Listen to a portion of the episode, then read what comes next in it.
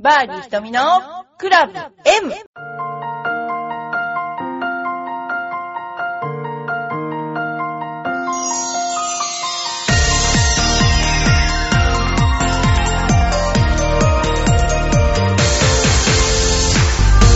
おはようございます。バーディー瞳のクラブ M です。皆さん、いかがお過ごしでしょうか？えー、私は、えー、今、朝6時半ですけれども、これからあの赤坂の、えー会議に、えーキャピトル東急、うちはあの大体会議はですね、朝やるので、えーその、え会議のために、えー来ています。それではゴルフのことについて、え少し、え皆さんにちょっと、えまた Q&A でですね、えーお話しさせていただきます。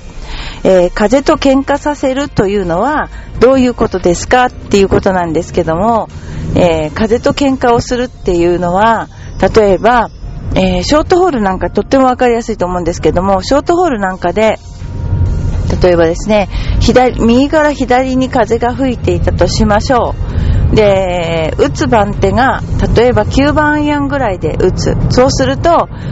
あのそういうショートアイアンっていうのは引っ掛けが出やすいんですよね。そうするとですね、どんなうまく打ってもグリーン左に外しちゃうことがあると。それで、あのまあ、そんなようなことでですね、えーちょっとフェードボール、カットに打つというようなことを、技を使って、まっすぐ、あの行くっていう、打たせるっていうかな、そういうことがあります。で、そういうのを風と喧嘩させるっていう技術ですね。それでですね、あのー例えば本当に風が強い時に、その風に乗せてしまっていい時と、やっぱりこう、うんと、要するに、フェードボール打つってことは、ボールにスライス回転がかかるってことですよね。で、フックボールはフック回転かかるわけですけども、えっ、と、回転っていうのは当然打つ瞬間にかけるわけで、えーあえて自分でこんな感じっていう風に、回転にも、まあ、簡単に言えば回転数っていうのがあるんでしょうか私は回転数っていうのはわからないけども、えーこのぐらい強く打てばこのぐらいのなんでしょうか？あのカットになるなとかそういうのがあって。ですからなるべくその風に逆らわない方がいいんだけど、えーそういう風に打ちたくなる時もあります。なんでかっていうと、え直線の方が狙いやすいからですよね。あのーいろんなやり方があります。風に乗せて自然に任せてその曲げるっていう手段もあるしあとはこう自分がその目標に対して回転をかけてボールがまっすぐ飛ぶっていうのそういうやり方があります。で私はどっちかっていうとそのまっすぐ飛ばす方がアイアンショットはあのピンを狙いやすいっていうかねあのピンっていうかな目標方向に打ちやすいっていう利点があったので私とかはよくやりました。ただ今クラブが優れているので逆に言えばあまりボールに回転がかかりにくいっていう現状もあるのでですねなかなかそれができない時もありますね。でもあの私はどっちかっていうとその方がゴルフが簡単なので、えー自分ではそういう風にあのやってました。あのボールに回転をかけてました。で例えばですねすごいフォローの時は高いフェードボールが飛ぶとかアゲンストの時はちょっと低めの、えードローボールが飛ぶとかやっぱそういう醍醐味っていうかなそういう面白さっていうのがゴルフにはすごくあってであの要はまっすぐ打つというよりもその曲げざるを得ないっていうか、まあ、曲がボールは丸いのって絶対曲がっちゃうんですけどもそういうようなね楽しみっていうのかな。そういうのがありましたね。で思った以上にまっすぐ打とうとするよりもそういう時にこううまく打てたなっていうのが結構こうなんていうか感激するっていうかね。そういうのありましたね。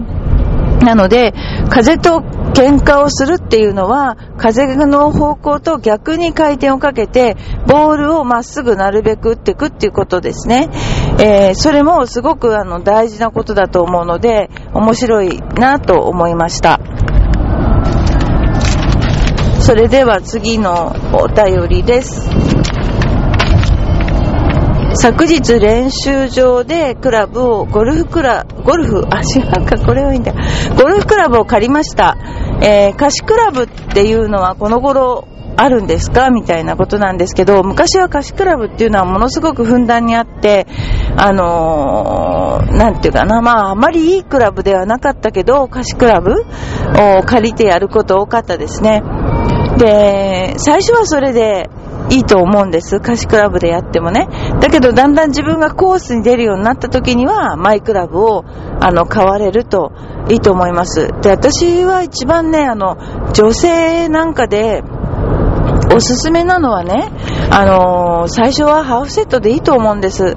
逆に言えば、あのー、まあ、私自分の次女にゴルフを、まあ、教えたっていうか、まあ、何十年か、何十年も来てないけどな、えっ、と、10年くらい前かな、もうちょっと15年くらい前かな、今もう20歳になるんですけど、教えたんですよ。でも、そんないっぱいクラブ使うことないからって言ってハーフショットで教えてたんです。で、つい最近大学生になって、なんかたまたまうまいこと言って、その部活で試合に出ることになったんですよね。その時に、あのー、まあ、クラブは半分でいいよと。それで、あのー、奇数クラブ、あ、偶数クラブはいらないよとか言い出して、で、確かに、必要ないと私は思いました。というか、それだけ単純にゴルフを教えてたので、あの、まあ、ある程度その6番とかの番手っていうのは勘で打ってたんでしょうね。まあ乗らないって思って打ってたのかもしれない。でもそれでも90ぐらいは楽に切れるんですよね。だからあんまり番手があると、こう悩んでですね、時間もかかっちゃうし、あの、それだったらハーフショットで、あ、ハーフセットで、あのー、練習される。そしてコースに行ってハーフセットで、あの、なんて言うんですかね、あの、ラウンドされた方が逆にいいスコアが出るっていうのも絶対あると思うんですよね。で、あとショートホールで子供たちと一緒に回るときに3本で回るっていうのをよくやるんですよ。で、その3本のチョイスが、まあ、もちろんパターとウェッジと7番ぐらいだったら、それがベストなんだけども、例えば5番とか入れたりしますよね。そうすると、バンカーとかも5番とかでやらなきゃいけなくて、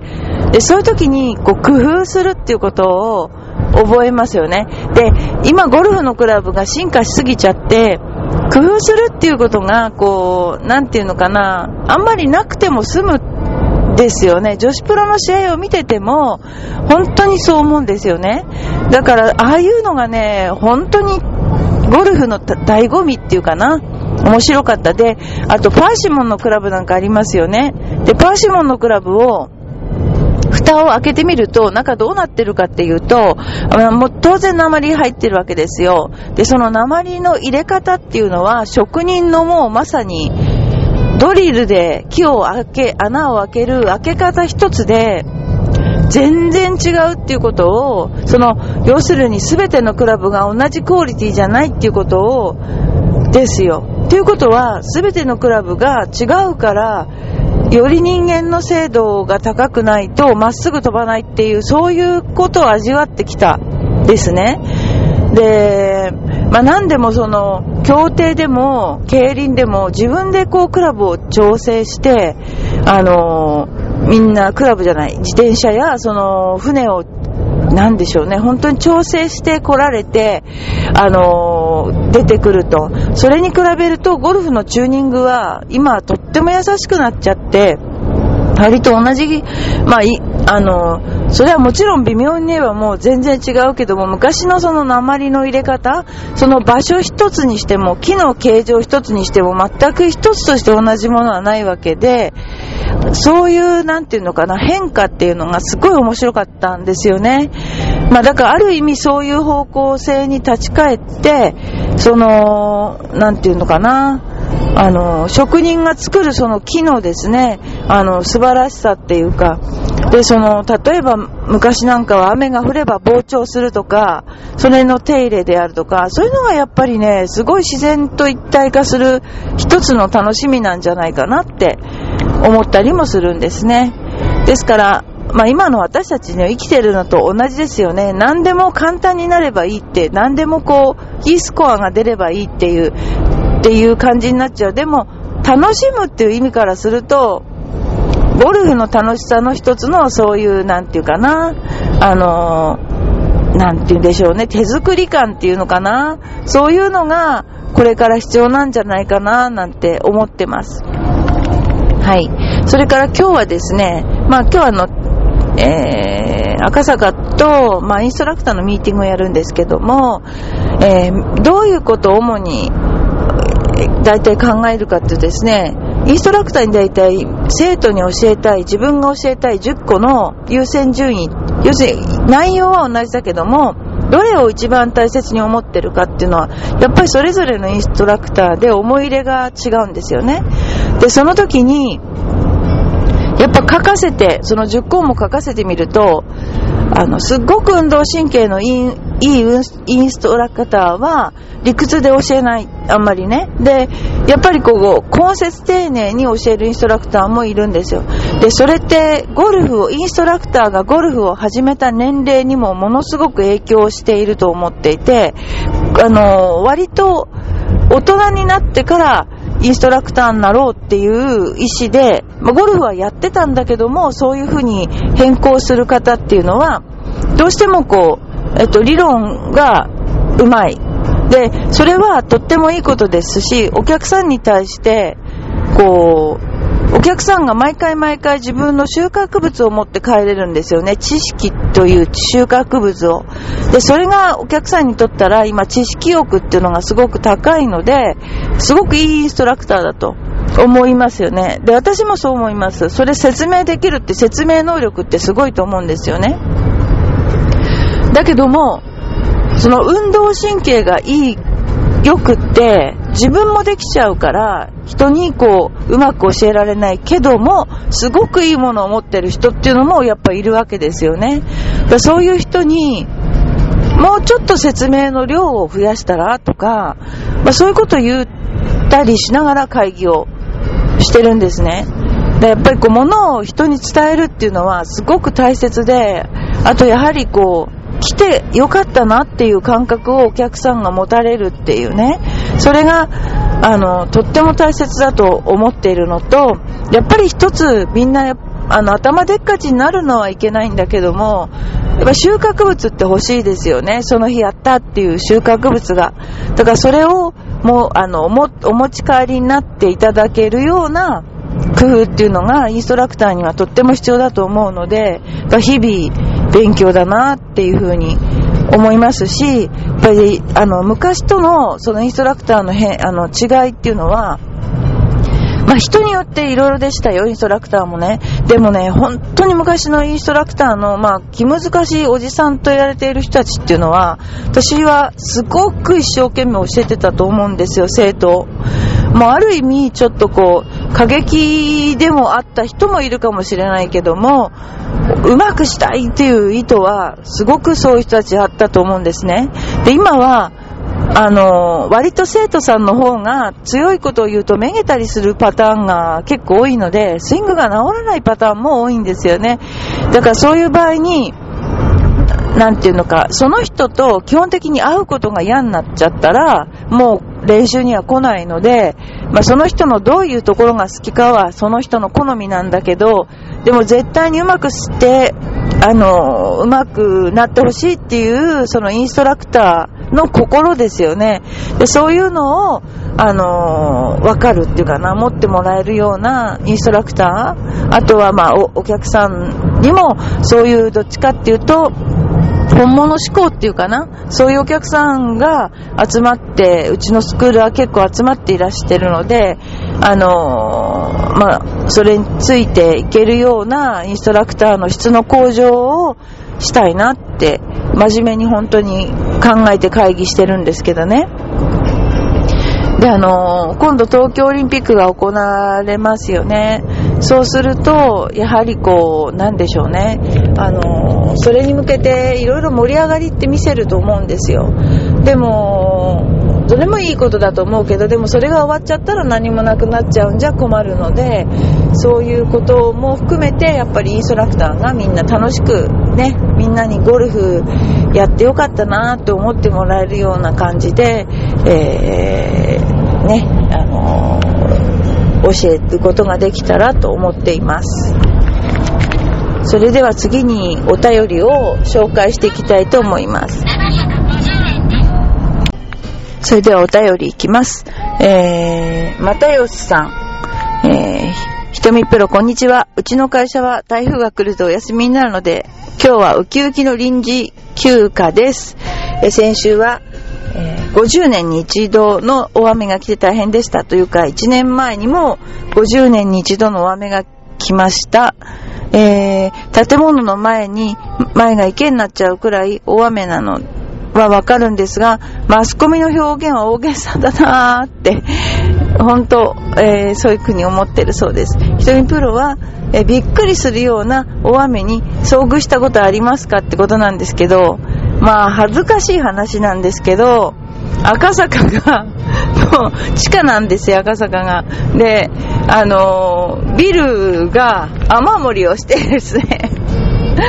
もう笑っちゃうんだけど、なんか大きなタンクがあるらしいんですけどね、それがどうも許容量を超えちゃって、溢れちゃったんですね。で、先週のあの大雨の時に、女子更衣室が漏水してしまって、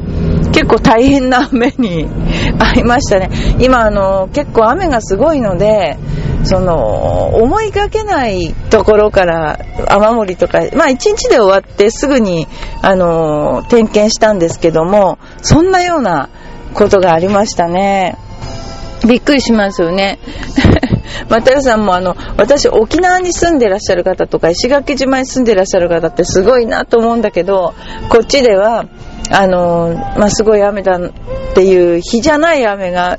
ね、降るんだけど、でもみんなどうですか？大丈夫ですか？って心配して電話かけても、え、平気平気って言って、もう全然なんか気にも留めない凄さがあるっていうんですか？あの、ナンクルナイサっていうやつですか？あれはもうほんとすっごいなと思って、ただね、私は大げさになると思いますよね、あの、ニュースのやつ。なんでかっていうと、